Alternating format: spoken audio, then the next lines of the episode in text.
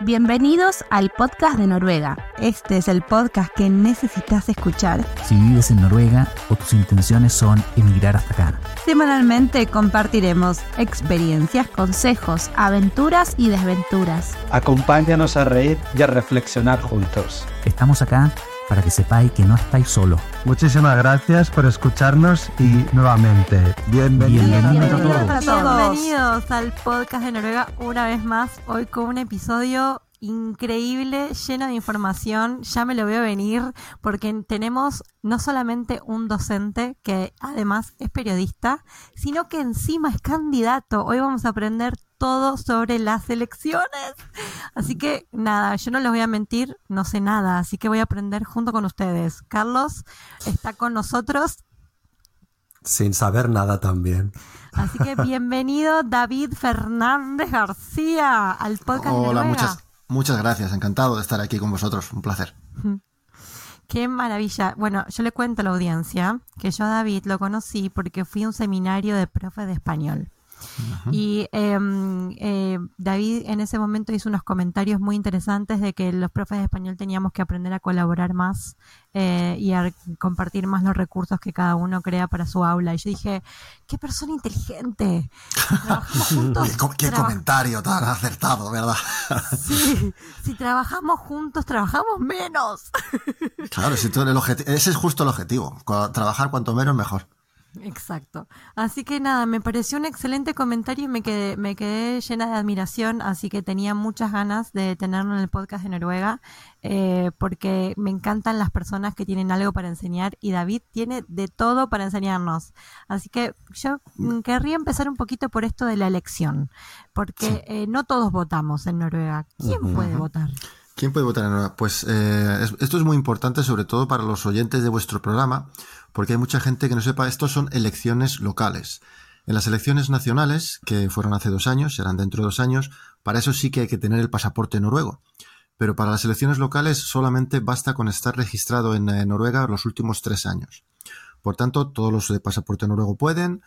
Además, todos los de Escandinavia que estén registrados est- este año. Pero los que no son de Escandinavia, los extranjeros que hayan estado registrados como viviendo en Noruega los últimos tres años pueden votar a las elecciones locales. Y eso es algo que muchos extranjeros no saben y se pierden muchos, muchos votos interesantes que pueden ser importantes para nosotros los, los inmigrantes. Y Vale, otro- eh, Acabo de descubrir que puedo votar. O sea, estoy muy feliz ya. Claro, ¿cuándo, ¿tú cuándo, cuánto tiempo llevas aquí? Eh, eh, pues llegué a principios de septiembre del 2020. Eh, pues sí, te ti- tienes que tener la Val, Valcourt, que eso creo que lo puedes mirar en valk.no, me parece. Y sí, si estás en principios de 2020, eh, has cumplido tres años, de, puedes votar. Y una cosa también curiosa, eh, hay que tener 18 años, pero no hace falta tener 18 años cumplidos. Son todos los mayores, eh, los nacidos en el año 2005. Siempre que cumplas 18 años en eh, este año, puedes, puedes votar. Mirá todos los detalles, qué información más detallada, no me la esperaba. Ah, A mí, a mí me, eso me hizo mucha ilusión. Yo llevo aquí ya 18 años y, y justo desde llevo votando desde el 2011. Vine en el 2005, pero no pude, a las nacionales no podía porque no tenía el pasaporte todavía. Y las primeras locales, pues fue en el 2011. Y desde entonces llevo, llevo votando. Ujú. A mí me parece re importante que la gente que dice, no, pero este no es mi país, ¿por qué votaría? Si estás viviendo acá y sos, sos un sujeto político, es re importante que seas parte de cómo se toman las decisiones, porque esas decisiones afectan le- le- todo, desde el Barnehage, cuántas, Barne- cuántas plazas de Barnehage va a haber disponibles, Eh, cuántas personas van a poder acceder a un CKM o a una casita de ancianos, Em, eh, cómo se va a distribuir el dinero. Exactamente. Es, eh, es muy importante entender la diferencia entre las elecciones nacionales y las elecciones locales. Yo con pasaporte yo tengo los dos desde hace dos años, tengo tanto pasaporte español como pasaporte noruego y puedo votar en las elecciones eh, legislativas, elecciones al Parlamento en los dos países. Y eso es im- importante, yo, aunque no viva en España hace muchos años y tampoco tengo planes de volver, es un poco de sentimiento. Yo soy español, me interesa lo que pasa en España y por tanto las elecciones generales son importantes. Pero para las elecciones locales, lo que nos importa es lo que acabas de decir tú. Estamos viviendo aquí y es la y todos tenemos que decidir. Es importante lo que tú digas, aunque no tengas el pasaporte noruego, porque la- el, el niño le llevas al Barnahag igual. En la, en la escuela van los niños al mismo tiempo, los mayores tienen que ir a las residencias. Por tanto, la- lo importante es que uno está viviendo aquí aunque no tenga pasaporte noruego. Mm, Excelente. Eh, Carlos, ¿vos eh, conoces a alguien que vaya a votar este, estas elecciones? Bueno, mi pareja. Mm. Pero claro, o sea, no sé nada sobre los partidos de aquí. Eh, tengo una pregunta para ti, David. Que es, los partidos, por ejemplo, de España, tienen su equivalente en Noruega. Sería como bastante fácil elegir si tienes una ideología muy fija Más o de menos. por uno. Más o menos aquí, como en casi todas las partes, hay dos sitios, el izquierda-derecha, rojo y azul. Y aunque en mi opinión los partidos se diferencian bastante, pues sería, había una lista, hay nueve, nueve partidos, son los más grandes. Y podemos empezar con el Arbeide Party, que es al que yo pertenezco, que se traduce como Partido Laborista, aunque sería su primo hermano, es el Partido Socialista de España. El siguiente es Joira, derecha, que sería como el Partido Popular. Eh, está el Frenskis Party, que yo creo que sería como la parte más conservadora del Partido Popular. No sé si llega a Vox, en algunos aspectos sí, pero sería un poco como, como Vox, aunque yo... Frenskis Party es un partido de ultraderecha que a mí no me gusta nada, pero me da más respeto que, que Vox, me parecen un poco más serio. Y, No y lo el... ¿Eh? ¿Perdón? ¿Qué has dicho? Nada, nada, no voy a opinar. Este es- Ah, sí, yo opino. No, no me, no vas a escuchar decir nada bueno de Vox. Eso lo. Y de repente me sorprende a mí mismo que esté, no esté criticando a FRP a saco, que me parece la, ultraderecha, me da mucho, mucho asco. Todo lo demás. Por ejemplo, a mí una cosa buena de Noruega, eh, a la derecha, yo soy, yo soy de izquierdas, pero el partido de la derecha me parece un buen partido, lo respeto y, hacen las cosas bien. Además que muchos dicen que el, la, de- Joira y Arbeide Party tienen muchas cosas en común pero lo, importante son las ideas que tengas eh, y cómo la de forma de administración en la que crees cómo vas a hacer las cosas. Pero luego no hay las, las broncas que hay, que hay en España.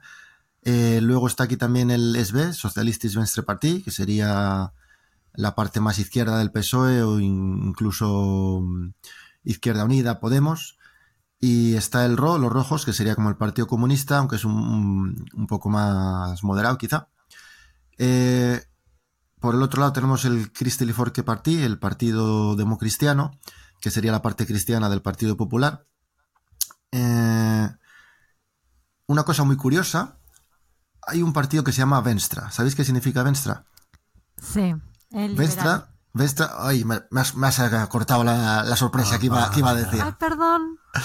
Si algo Porque no. estudié, te juro. No aprendí todo, pero eso me lo acuerdo. Lo Claro, no. Es que a mí es lo que me sorprendió cuando estudié. Venstra significa izquierda, pero es un partido de derechas en, eh, en la política actual, porque es el partido liberal y eh, hoy en día la- los liberales se les considera como de derechas. Pero tiene una historia em, muy curiosa y es porque en el, en el inicio de la democracia en, en Noruega, por supuesto, solo eran políticos la la élite y estaban representados, la, ellos eran la parte más izquierda, más radical, eran los liberales, y por tanto lo que hoy es eh, centro derecha, que serían los liberales, era entonces la izquierda, y por tanto se llamaban eh, Venstre.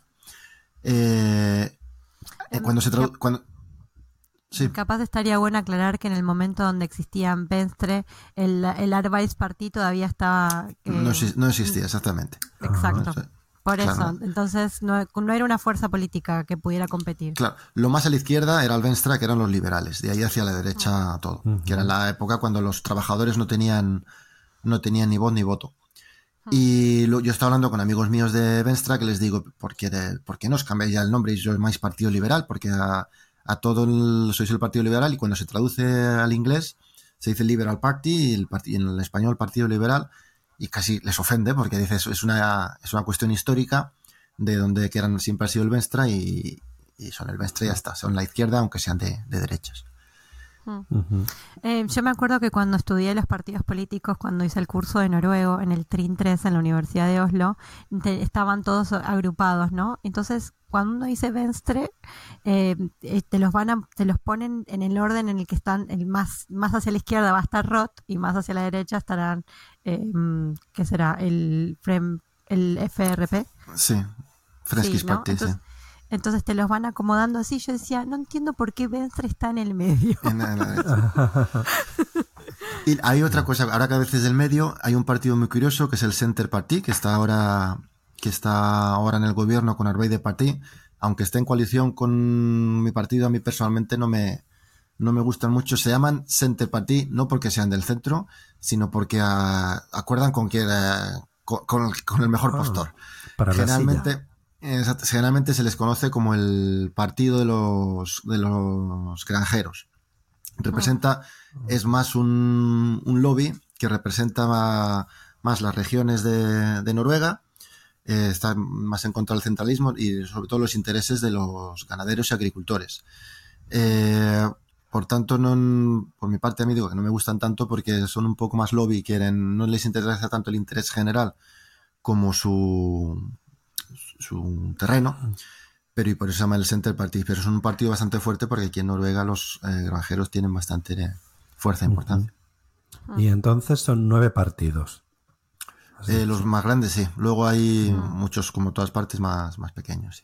¿Y todos se presentan a, a todos los municipios o cómo funciona? Sí, según, eh, según que consigan juntar, a- juntar gente, tener eh, gente que se presente. Los más grandes no tienen problemas en rellenar listas, los más pequeños pueden eh, Claro. necesitar más. Ahora eh, vamos directo a esto de la lista, porque a mí algo que me llama la atención, que nunca lo vi antes en mi vida, eh, en Argentina cuando uno va a votar en la lista, eh, la lista ya está armada y tiene un orden determinado y así como yo voto entran eh, al digamos al donde sea que tengan que entrar. Pero acá en Noruega es diferente. Yo sí? puedo además de esa lista marcar a alguien en especial. Así que te vamos a Ah. pedir que nos expliques eso. Te lo he- además, a mí me gusta mucho este sistema por dos motivos. Uno, porque me parece mucho más democrático y también porque soy un egoísta y es la única forma que tengo yo de entrar en el ayuntamiento. Y os lo voy a, os lo voy a enseñar porque tengo aquí la, la papeleta donde, donde aparezco, que me hizo mucha ilusión. Yo nunca estaba metido en política y me hizo mucha ilusión poder verla cuando fui a votar porque yo ya he votado, he votado por anticipado, luego os cuento cómo se hace cuando, cuando se vota. Y ahí, si ves a los oyentes españoles, tenéis un, pa- un folleto de información en español, están todos los idiomas, han hecho vídeos, han hecho vídeos desde las diferentes comunas dando información en muchos idiomas, pero en el vídeo en español no, no lo hay, pero está el folleto en, en español. Vale, tendremos que hacerlo nosotros. Yo le- lo, lo había pensado hacer, lo tenía por ahí, algún vídeo tengo, y mirad, estas son las, las papeletas, porque se vota, se vota tanto a comuna como que es el, el ayuntamiento, la ciudad, y el filque, que es la región. Las papeletas rojas son de la comuna y las papeletas azules son del filque. Cuando entras en la, en, ah, como sale ahora, La cortina esa, ¿no? la cortina, Eh, sí, cuando entras en la con la cortina tienes todas las... la- uy, me mezclo español, ya las gilas, la, las bandejas, estanterías, Ajá. eh, con todos los partidos, en cada partido eso. Esta es la de la de Arbey de Partit en Dramen y están puestos los nombres en orden de todos los candidatos. Lo importante es llegar al número 18, que es donde hay un tío que se llama David Fernández García. Yo lo veo en espejo y no me veo bien, pero creo que Sí, ahí está. ahí. Perfecto. Bueno, pues como veis, aquí hay algunos que están en negrita. Y eh, los que están en negrita es los que el partido ha acordado que pase lo que pase, son los primeros en entrar, porque son los que son los dirigentes del partido. Pero a partir de. Aquí hay ocho, a partir del número nueve, lo que importa son esto, el voto personal, personas teme. ¿Y cómo funciona esto? A la persona, si tú conoces a alguien, le pones una crucecita aquí de al lado del número, en este caso el número 18, y si yo tengo más personas teme que el número 9, paso automáticamente al número 9. Por tanto, tengo más opciones de entrar en el ayuntamiento. Arbey de Partí en Dramen hoy tiene 15 concejales. Las cosas en Arbey de Partí no van muy bien como últimamente, como algún oyente sabrá. Y se va a bajar, esperemos que bajemos como mucho hasta 13, si no, no es más. Y por tanto, si yo tengo personal STEM, eh, tengo opciones de subir. Pero lo que es todavía más curioso y más gracioso es esta otra página. Que pone eh, fra andre lister, candidatos de otras listas. Aquí, si a ti te gusta el Arbeit de Parti, pero conoces a alguien de otro partido que te parece una persona interesante, pues tienes opción de votar a personas de otro partido. Pero Y yo lo hice, Sí, ¿eh? yo lo hice una vez. Yo tenía, yo eh, hace años tenía una alumna de español que se llama Sandra Bufflot, Bruflot, Telebuflot, y que era de las juventudes del partido del Joira, y me parece, me parecía, me parece una chica súper inteligente. Tenía yo buen ojo porque te estoy hablando de hace 15 años. Yo es la líder del, eh, de, las, de las juventudes del, de Joira y una de las personas más, de las mujeres más importantes del partido. Y yo puse aquí su nombre porque me, me parecía muy bien que se merecía eso. Y pones aquí el nombre de la persona de otro partido. Y esa persona, y hay un cuento, ese voto vale como 0,2 o algo así, un, no, Ah, vale. un poco menos. Mira qué interesante, Carlos. Mm, Es súper interesante. Sí, O sea, me encanta, me encantaría que se aplicara esto en España, la verdad. sí. Es una idea. Y luego es que- muy importante el que va a votar. Hay que doblar, son tres, es un tríptico. Y hay que eh, doblarlo correctamente con esto, eh, con esto por un lado y con esto por otro, para que te pongan aquí el sello. ¿Y por qué es tan importante? Porque si sales de la urna con esto abierto, que se puede ver el partido, te lo, no te dejan, no te dejan votar. Tiene que ser secreto. Mm, Muy bien. qué Este- privado todo. Sí, estaba pensando, en Argentina cuando uno va a votar le dicen cuarto oscuro. Eh, al- al- uno entra a un Eh, no. Castiga- castigado, ¿no? Sí. Eh, me acuerdo que mi mamá, hubo elecciones hace poco en Argentina, no quiero entrar en detalles, pero mi mamá me dijo, el cuarto oscuro esta vez estaba tan oscuro que le daba honor a su nombre, me dijo, porque generalmente mm, para por una cuestión de privacidad, si la, la- el, el aula tiene ventanas, le, le ponen algo para que no entre la luz. Pero claro, capaz la luz que tiene el mismo aula no es suficiente, así que eh, interesante. El cuarto fui- oscuro. Yo fui a, a votar con mi mujer y mi hijo, porque mi hijo acaba de cumplir 18 años y nos hacía... Yo espero que le haga él tanta ilusión como a mí. A mí me hacía mucha ilusión ir a votar con mi hijo y que la primera vez que vote pueda votar a su papá, pues mola, mola mucho. Ujú. Y, y teníamos, sobre sobre todo mi mujer estaba muy nerviosa de hacer algo mal, de que no se llevara mi voto extra. Y estuvimos hablando de a ver si iba a entrar yo y está, por supuesto. Yo me alegré que me preguntó si podía entrar a ayudarle. y Me alegré mucho que dijeron que no, que está muy probado. Están, hay siempre unas personas muy amables ayudando allí que te dicen si hay cosas que no sabes hacer. Y esto, esto lo que os he explicado yo del voto personal, que es bastante complicado. Pero por supuesto, el marido no puede entrar con la mujer en, eh, ahí a elegir el papel por un motivo lógico. Y eh, Sí. bueno, ya lo sabemos. Ahí Ya. No hace falta decir más, pero me alegré mucho que me dijeron que no, porque me hubieran dicho que sí, me hubiera incluso molestado. Claro. Sí. No, eh, yo quiero contarle a la audiencia este pequeño detalle que David capaz se acuerda mejor, pero eh, Noruega es uno de los primeros países en el mundo donde las mujeres, mujeres pudieron votar. Así que, que, hay que hacerle honor a ese privilegio. Por favor, me, me escuchan y van a votar. Claro que sí, además la- las mujeres son en un, en- tienen una fuerte representación en los partidos, en el de Partís 50 y 50, y ahí la, la anterior eh, eh, primera ministra también era mujer, ahora hay un, hombre, y son mujeres muy fuertes con mucha... La verdad es que eh, hay tan nivel que yo no, no miro si es hombre o mujer, gente muy, gente muy válida. Ujú. Así que bueno, la construcción de ciudadanía para las mujeres en Noruega empezó por primera vez en 1905 cuando en Noruega hubo un referéndum y tuvieron que decidir si eh, querían seguir en unión con Suecia o no. Y las mujeres en ese momento todavía no podían votar, ni siquiera podían votar todos los hombres. El voto estaba restringido. Así que en ese momento las mujeres eh, decidieron de todas maneras apoyar el referéndum y se, ju- se, se se juntaron muchos miles de votos y, eh, y esos miles de votos de 1905 fueron los primeros votos como antecedente para que exista en Noruega el voto femenino. Qué bueno, muchas gracias. Para algo estudié, ¿no? que se Vaya, note. estoy impresionado. ¿eh? Fantástico, fantástico. Nos tienes a, la, a los dos impresionados. Sí. Así que bueno, y eh, me gustaría hablar un poquito de la construcción de ciudadanía noruega, que es algo que a mí me da muchísimo orgullo y que me da muchísima esperanza para el mundo y que me gustaría que la gente que no lo conoce lo conozca porque es hermoso. Y David, además de ser candidato, es profe. En escuela secundaria. Eh, acá en Noruega eso le dicen lector, eso significa que estudió un montón de años. Así que le vamos a pedir que nos cuente cómo él ve eh, la construcción de ciudadanía en las escuelas secundarias. Tengo muchas ganas de contar eso porque también es una cosa que me gusta mucho de, este país. Yo doy clase en institutos de, secundaria, en bachillerato, eh, y doy clases de español, pero también doy clases de, derecho, porque yo he estudiado, he estudiado derecho y doy clases de lo que se llama Retslare. Retslare es una asignatura optativa de los dos últimos de bachillerato, que es más o menos como una introducción al derecho. Hay muchas aquí en Noruega, en los últimos cursos hay muchas asignaturas em, optativas que son como un compendio de carreras universitarias para saber por dónde ir. Bueno, y y hablamos bastante de las elecciones, pero lo que os quería contar es que aquí cada vez que hay una elección, tanto si es local como si es nacional, está el Skulevalg, las elecciones de las escuelas.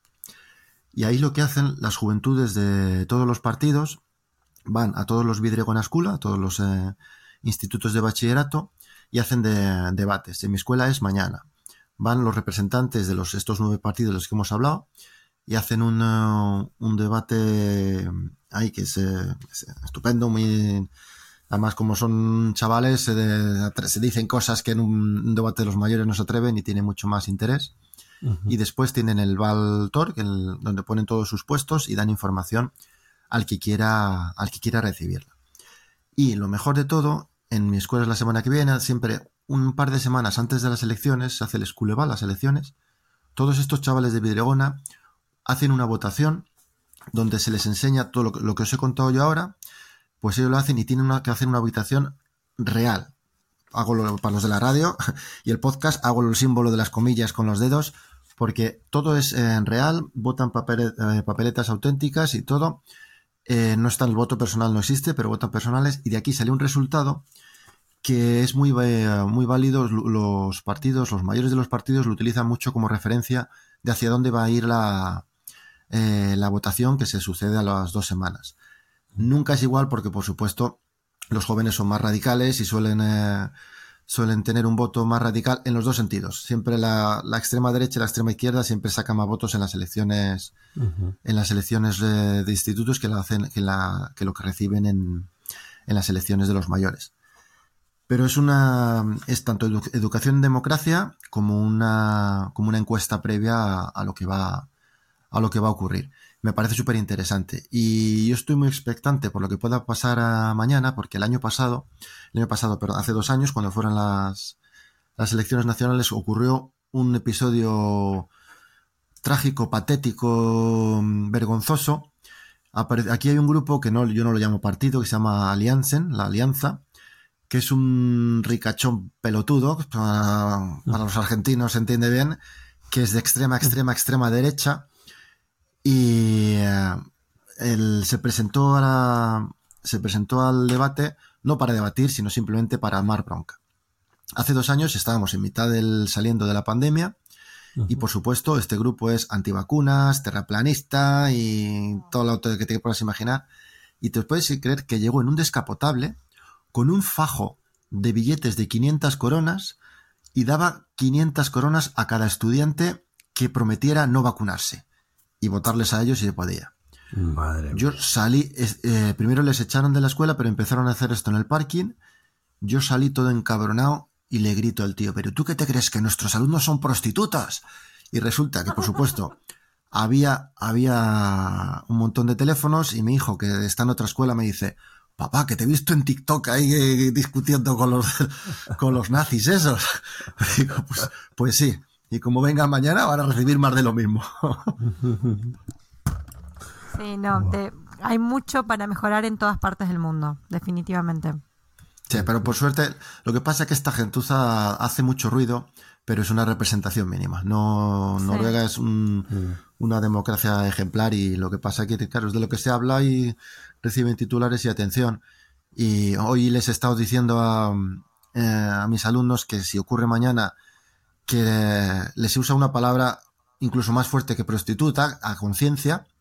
Eh, dice, pero no podemos coger el dinero. Digo, he usado una palabra fuerte conciencia para poder tocar un poco vuestra moral, que os sintáis mal. Pero por supuesto, yo entiendo que un adolescente que le ponen 50 euros, 500 coronas en la mano, lo coja y, y pase del tío ese. Pero lo, También. Pero bueno. Sí. Sí, y, y una cosa, eh, los partidos se enfrentan tanto, aparte de este de la alianza que has dicho, es como en España o en Argentina, últimamente en Argentina también, tela. Eh, pero, ¿cómo son las formas? Pues las formas a mí me parecen bastante buenas. Es una de las cosas que hacen que yo eh, me, haya, me, haya, animado a, esta aventura que no sé cómo, cómo saldrá. Lo mismo acaba en un par de semanas o lo, mismo sigo, ya veré.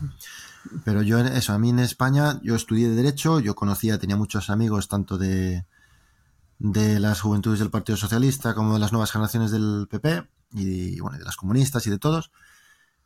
Y las juventudes sí, los que conocía estaban bien, pero sí que había demasiado, eso, mucho más trepas que yo pienso, más uh, malas formas. En, los, en, la política, ver un, un debate en el Parlamento español a mí me da vergüenza últimamente, hay muchas malas palabras y esas cosas no las veo aquí.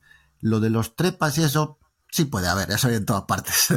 Pero las formas me parecen aquí muchísimo mejor. Por ejemplo, una de las principales actividades de, campaña que hacemos eh, son los, puestos electorales, que en la, Plaza Mayor de las diferentes ciudades se ponen puestos donde hablamos con la gente y damos octavillas y caramelos y eso. Y ahí estamos siempre todos juntos. Están todos los, eh, todos los puestos juntos de los ocho o nueve partidos y hay muy buen rollo, buen ambiente, para más son, bueno, son gente que tiene el mismo interés en política, que coinciden muchas horas juntos y aunque tengan diferente ideología, yo estuve en un festival cultural que hubo aquí en, en Dramen hace eh, principio de, verano, pues eh, estuve en unos conciertos y coincidí, no había nadie, no había nadie del Herbey de Partí, pero vi unos del Venstre, estuve con ellos, estuvimos toda la noche por ahí en el concierto bailando y tomando unas cervezas y, y muy buena muy buen ambiente. Eh, lo curioso por ejemplo yo una curiosidad yo siempre eh, había pensado no conocía a nadie bueno de FRP FRP me da mucho asco desagradable pero mira son los de extrema derecha extrema ¿no? derecha Freskis Party pero mira ahora yo soy soy el el presidente del club de pádel de aquí de, de Dramen y resulta que ahora el que es mi mejor amigo con el que juego más y que quiero un montón es un amigo que él es del FRP y ha sido representante de FRP y está visto cada en el, coche cuando vamos en coche discrepamos de, de, política pero se puede se puede ser de Uf, no sé, puede ser de FRP, no sé si se puede ser de FRP, pero no sé. Se, se, perdona, se puede ¿eh? conversar, se, se puede, puede, conversar. Con algunos, con algunos, yo, sí. Yo lo que le, le, quiero contar a la audiencia es una experiencia que tuve conociendo a alguien que es de SB, que me llevó de paseo por el Sturtinge. Recuerda eh, que es SB. SB. V. So, Socialistis Venstre Party, ¿no? La izquierda socialista. Sí, sí. Eh, y nos dio como una visita guiada por el Sturtinge que sería el Parlamento, y nos dijo algo que a mí me, me, me llenó de, de, de, mucho orgullo, que ella, su, su historia profesional es, era como eh, trabajadora del rubro de la salud, y que eh, había notado como trabajadora del rubro de la salud que había muchas personas que estaban en política que eh, habían estudiado política pero que no entendían cómo era la vida común de las personas. Y que para ella era muy importante eh, participar en política porque había visto cómo se distribuían los servicios y que había gente que quizá necesitaba más servicios y que esos servicios podían estar a su disposición, pero había personas que no sabían cómo adquirirlos. Entonces, que en esa distribución eh, era importante que hubiera alguien que hubiera pasado por el sistema de salud. Entonces que era importante que no solamente los que estudian política se involucren en política, sino que todos, con todos los tipos de background o historia o profesión, se involucren en política. Que la política no es para los que estudian política, todos somos sujetos políticos. Yo me quedo diciendo, qué maravilla, yo la, la voto, la voto, pero no, Hmm. no puedo votar, no puedo votar. Pero eso, sí, eso debe, debería ser, por supuesto, en todos los, en todos los sí. países. En, sí. el, en el partido en mío, por ejemplo, el Partido Laborista de partido no está prohibido ser rico. De hecho, hay bastantes ricos, empezando por el primer ministro. Pero es para gente de, trabajadora, la gente trabajadora, y tanto los socialistas como los comunistas, todos, y, no puede ser un, partido de izquierda comunista, por ejemplo, quedaría feo si el representante tiene que ser un, un- es una persona que no es trabajadora. Sí, así que esto también es un llamado para no- que no solo voten, sino que también elijan un partido. Acá no, el podcast de Noruega no va a decir qué partido. No, ni yo el tampoco, ¿eh? Ni yo tampoco. El que, el que ustedes quieran. Elijan un partido y participen y sean sujetos políticos porque Noruega es un país donde hay democracia y la democracia la hacemos todos los que participamos. Así que eh, in- eh, están ustedes. Eh, voten. Sí, a pesar de que, de que hay bastantes eh, inmigrantes la- en representados, todavía la representación de los inmigrantes es mucho menor de la real en la sociedad. Y por Ah. tanto es importante, para mí el dato sobre los tres años viviendo, es muy importante que todo el mundo se quede con ello y todos los inmigrantes que, que hayan estado más de tres años aquí, que, que voten. Como tú dices, que voten a, a quien quiera, pero que, que voten. Es muy importante. Yo me empecé aquí hace en la Rey de Partida hace dos años ayudando en la campaña nacional y me hice amigo del eh, Masud Garanaki, que es un- de aquí del partido del partido Arbeit de Partida en Dramen, y ahora él es el presidente del Storting, el presidente del Parlamento, que es la segunda Mm. persona más importante de, de Noruega después del rey, Mm.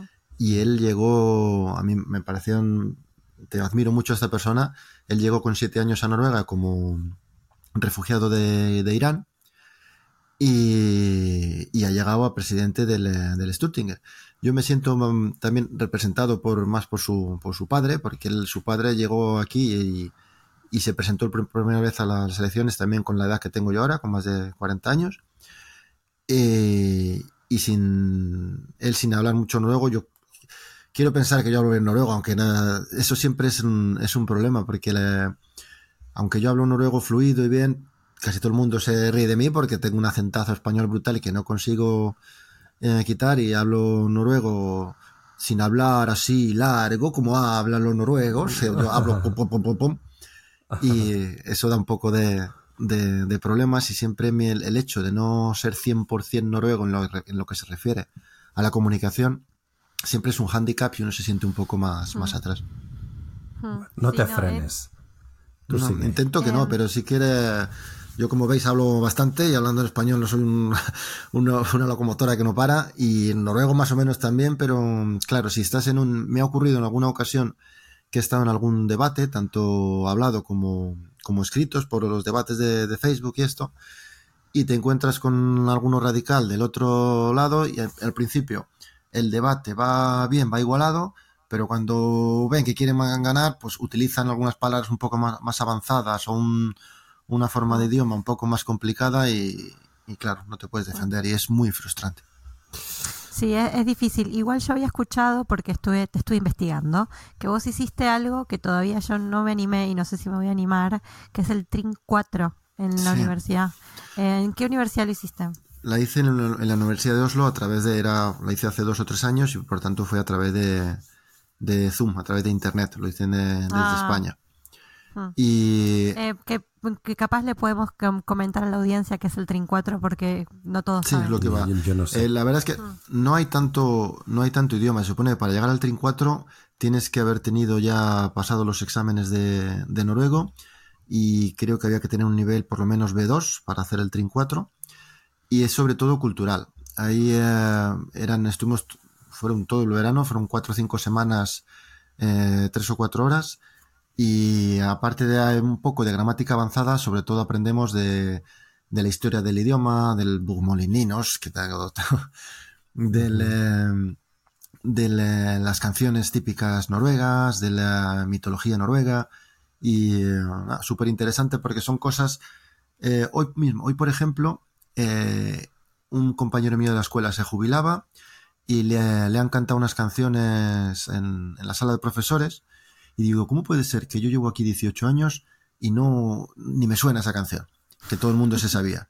Y es claro, está muy metido en la cultura. En este curso de Trin, Mm. en el Trin Fin, en el Trin 4, eh, más o menos eso, se intenta enseñar partes culturales que son sobre todo muchos, muchos cuentos infantiles, eh, que es parte para saber de la infancia, y también eh, teníamos un curso especial en tacos, un, un especial en palabrotas, que es una que no te enseñan normalmente, pero es una parte fundamental de la cultura de un país. Tal cual. Sí, em, yo, yo tengo aprobado el Trin 3. Eh, así que podría tomar el Trin 4, pero me da la sensación de que todavía me falta un poco más de exposición. Así que lo voy a postergar, pero me da muchísima curiosidad. Así que em, cuando decís lo de los cuentos infantiles, ¿te referís a los famosos Eventir? Sí. Hoy no, yo los Eventir, no, fue difícil. lo más difícil de todo para mí el Trin 3 fueron los Eventir porque no entendía una sota, porque son tan antiguos que en vez de noruego están en danés. Exactamente, sobre todo. Y, eh, por ejemplo, a mí me frustraba mucho que eh, vimos bastante poesía y música, y prácticamente el 99% de la, la, poesía y la música está escrito en dialecto. Dialectos ah. Que en principio, eh, lo curioso aquí en Noruega está la forma escrita, el el ninos, y la forma oral, son los dialectos. En principio, los dialectos no son de escribir, pero se escriben para que se entiendan las preguntas. Y luego, a mí me hace mucha gracia porque yo siempre, cuando yo escribo también, veo noruego, pero siempre tengo fallos. Y digo, o sea, yo no puedo tener un fallo en un D o un, en un det o un den, pero luego escribes tú un dialecto que no se entiende un carajo lo que pone. No podemos decir que lo que yo hago es un mi dialecto, el dialecto español noruego o el dialecto de David Fergar eh, noruego. noruego de Valladolid que por ejemplo, noruego de Valladolid es electo nuevo de Valladolid, no me andáis buscando las cosquillas. Sí, tal cual. Sí, no, yo eh, tengo la suerte eh, que esto me, hacemos este paréntesis del idioma noruego, de que me estoy en Oslo. Entonces, en general, el idioma que yo aprendo en la escuela, ya sea en la universidad o con el que me expongo generalmente, es el mismo que es el que se enseña, que es el Pukmol. Pero hay otros noruegos que son, cada zona tiene sus noruegos y tiene sus formas de decir las cosas, entonces a veces es muy difícil ir al aula, ver una realidad, salir a la vida y encontrar otro, otro noruego. Ahora me doy cuenta que tengo que explicar una cosa. Eh, este es un podcast que se escucha en toda Noruega, en todo el mundo, y hay eh, españoles y latinos eh, noruegos en todas partes. Y sé que este es un tema que hace, llega a lo más hondo del, corazón y yo publiqué el libro Pasiones para aprender enseñar español en los institutos y fuimos a presentarlo a Bergen cuando todavía no había salido la, edición en Ninos. Y llegamos a la presentación y un profesor, una profesora nos atacó eh, con bastante fuerza, todo enfadada que por qué solo teníamos en Bookmall. Y digo, tranquila, tranquila, que es que todavía no está en la, está en la imprenta, ahora sale. Y yo quiero, el comentario que he hecho antes, yo no tengo nada ni a, favor ni Bookmall o Ninos. Eh, lo que quiero decir, hay una cosa, es un tema demasiado político, más que cultural. Eh, os puedo contar una curiosidad. En las leyes en Noruega, eh, por ejemplo, en España hay cinco idiomas oficiales y, por ejemplo, en Cataluña están todas las leyes, tanto en español como en catalán. ¿Verdad, Carlos? No me equivoco, Carlos, creo que me lo confirmas. Bueno, pues aquí en, Noruega las leyes o están o en Bookmall o en Ninosk. Y, eh, y yo ¿y eso cómo puede ser? la, el motivo es tan curioso como eh, es un comité, eh, parte del Parlamento noruego, el que elabora el proyecto, el proyecto de ley. Ese comité tiene un líder y ese líder es de un sitio. Del sitio del que sea el líder, del que sea su, eh, su musmus, lo que hable él, si es eh, Moloninos, va a decidir, su lengua materna va a decidir el idioma en que se publica esa ley. Y es un tema muy político porque, claro, a mí, yo, hablamos de democracia. A mí me parece fundamental que todos los que vivimos en Noruega entendamos las leyes perfectamente y lo que se hace, eh, ya bastante nos cuesta a los extranjeros aprender un, uno, tanto Bookmall como Ninos, que encima tienes que aprenderte el otro a rápidamente. Ya yo puestos también el otro idioma que hay en el norte, el sami. El, sami también, sí, alguna era, tiene ah. también sus propias, sus propias leyes. ¿Te imaginas que también hacen las páginas en, en sami? Bueno. Eso en sami, pues es que yo pienso que deberían todas las leyes estar ah, publicadas en todos los eh, idiomas de, Noruega. Tanto Sami, Bukmol, Ninos. Pero bueno, esto de hecho es un tema muy político y de hecho va en contra un poco. Esto los de FRP lo defienden mucho también, pero por otros motivos diferentes, ah. yo creo. Bueno, Ale, Ale, perdón, que me he desviado. No, bueno, Pero sú- súper interesante, ¿no? Sí. Porque aún así, cuando nosotros estamos muy orgullosos de la democracia de Noruega, siempre hay cosas para mejorar. Así que para todos los que todavía no pisaron Noruega y, y escuchan el podcast de Noruega, dicen, no, qué lugar maravilloso, qué lugar perfecto, mira, se puede elegir el voto personal, puedo elegir yo quién quiero de mi candidato. Bueno, pero también hay eh, muchas cosas para mejorar, por qué las leyes están en un idioma y no en otro. Todas estas cosas uno las puede cuestionar cuando uno puede votar y con una con cuando uno vota elige eh, en función también a cómo quiere que se dirija un país y si uno va a estar acá no puede hacer de cuenta que no le afecta Pero si algunos, pues ya os digo que esto, el boom y el ninos, no se va a cambiar jamás, así que no. se aprende, se aprende en el Trinfira. Así que- sí. y bueno, hablando también de regiones. eh, ¿Hay algunas regiones que sean más propensas a la izquierda o a la derecha, como suele pasar en algunos países? Y nos Eh, podrías decir más o No menos. conozco, no conozco mucho lo concreto, lo que sí te puedo decir que la zona donde yo trabajo en Sambica, pues sí, la zona de Barun es un poco la zona más rica y por tanto es más de, suele ganar la derecha. En- aquí en Dramen donde yo estoy hay bastantes más eh, extranjeros y trabajadores, pero está más o menos igual entre derecha Arbey de Partí. En otras zonas donde que no está, que no sea tan centralizado como Oslo, pues quizá el Cente Party tiene más fuerza por lo que os he contado antes, pero cómo son otras regiones y cómo está Bergen o Trondheim, por ejemplo, eso no lo, no lo conozco. Mm. Lo que sé es que el sur, en Arenal y todo eso son como más eh, tradicionales, más, bueno, cristianos. Quizá puede influir Sí, también en la política. Puede estar también más eh, influenciados por la, por, el- por la tradición danesa, es correcto. También la forma de hablar, la forma de Ya. hablar, sí, pero... Ujú. muy interesante Mm, hay una pregunta que nos hacen constantemente es eh, ¿qué lugar me recomendás para vivir?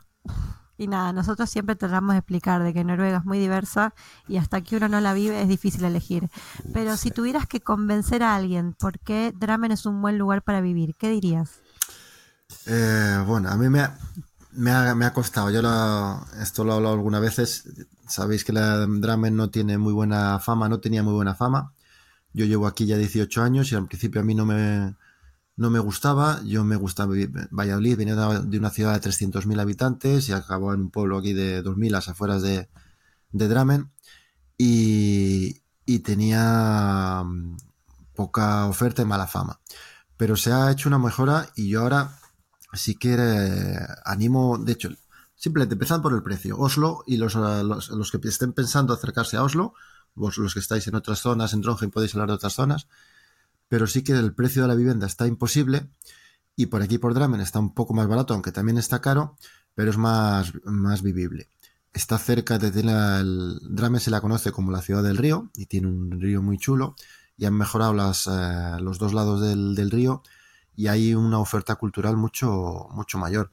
Tienes todos los conciertos y los conciertos, pero los teatros y actuaciones que pasan por Oslo, tienen también paso por, eh, por Dramen.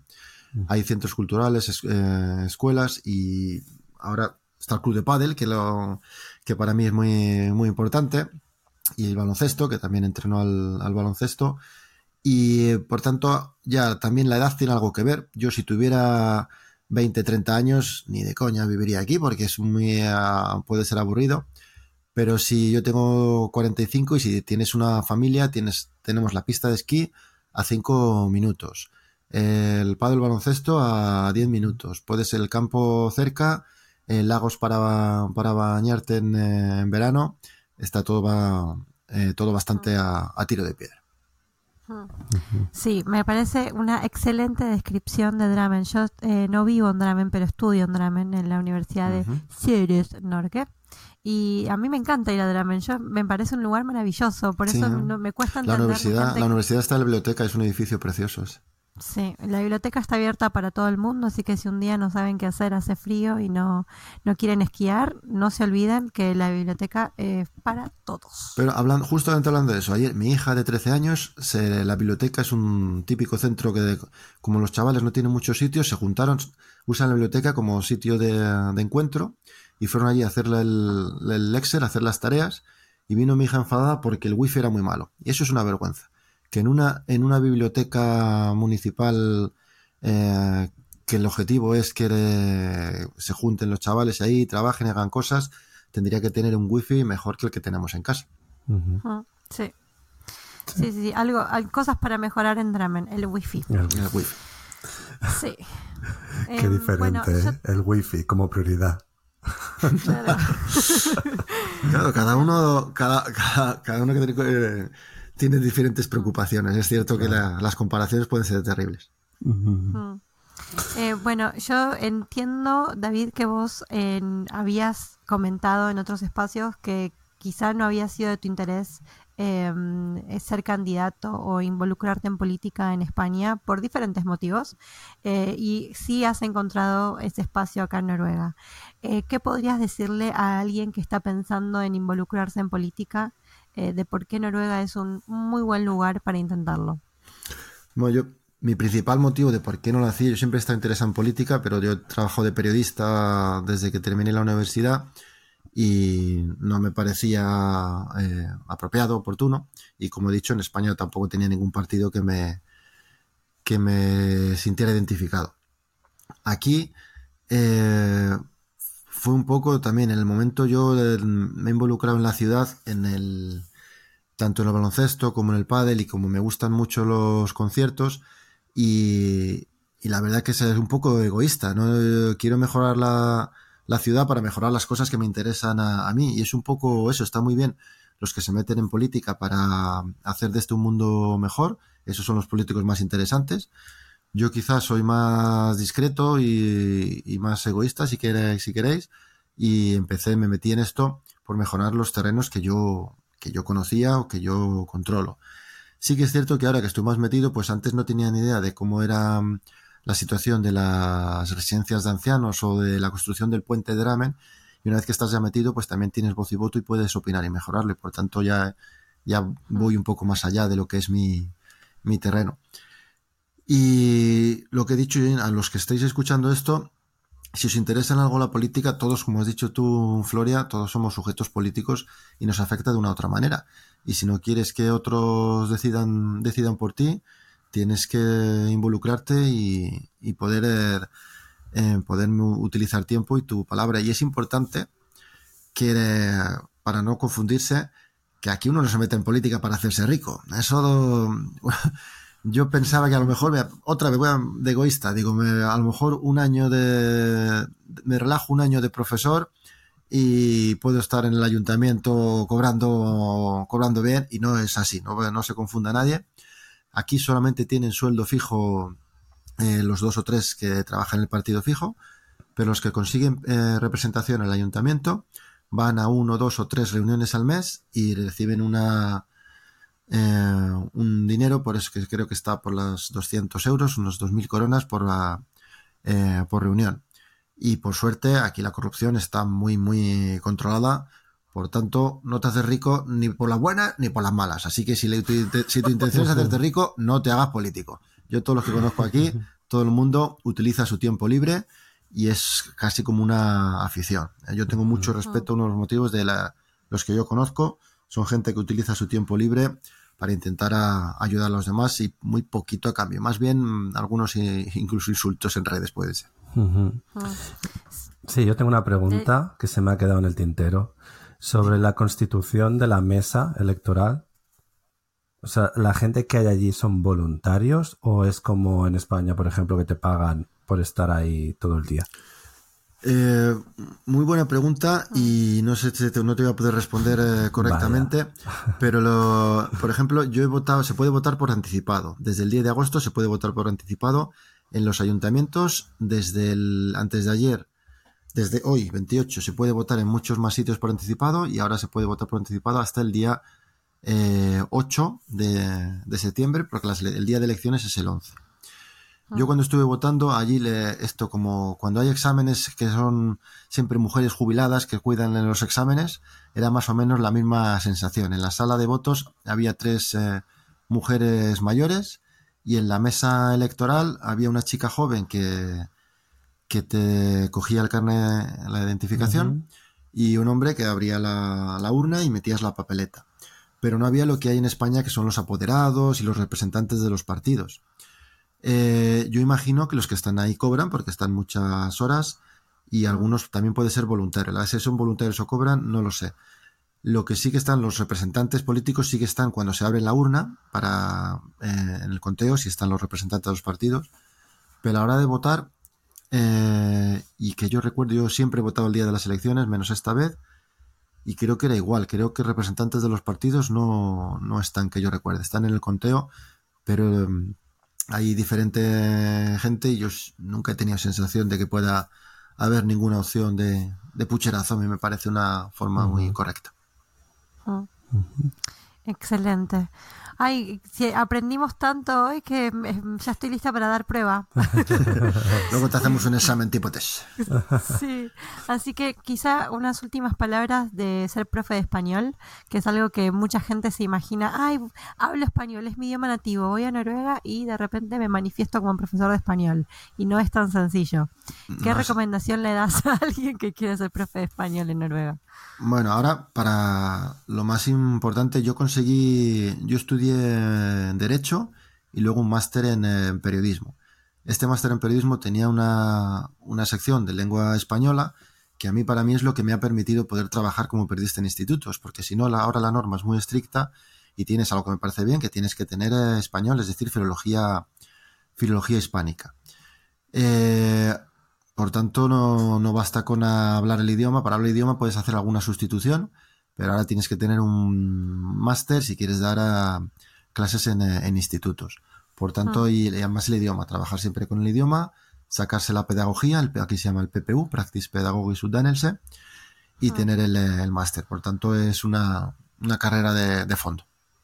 Sí, eh, digamos, vamos a repasar porque son muchos pasos. Primero hay que tener al menos para trabajar en Videregone eh, 80 Study Point de español, o sea que son 60 del básico más em, creo que 20 más, ¿serán? Más o menos. No recuerdo los puntos que me parece que eran 80 em, de, de, español, que sería historia latinoamericana y española, literatura, em, gramática, todas esas y em, para tener un cargo de lector hay que tener un máster. Y además lo que quieren es que hayas estudiado pedagogía, que como dijo David, eso se llama Practic Pedagogic Uddanning, que significa que tenés que estudiar un año full time. Y antes convalidaban con la en España lo que era el CAP, creo que se llamaba, pero ahora ya no sé si lo convalidan, si es obligatorio hacer el PPU para todos, no lo sé, hace ya bastantes años que lo he hecho y no lo sé. Sí, así que para los que quieran venir a ser profe de español y que no hayan estudiado español, no significa que no van a poder. Como dijo David, ustedes pueden aplicar, porque ¿quién, ¿quién les va a decir que no apliquen? ¿Quién sabe si justo no hay nadie en el área que no hable español y ustedes sean los más eh, indicados para el puesto? Sin embargo, si ustedes quieren continuar en ese puesto, háganse a la idea de que tienen que estudiar.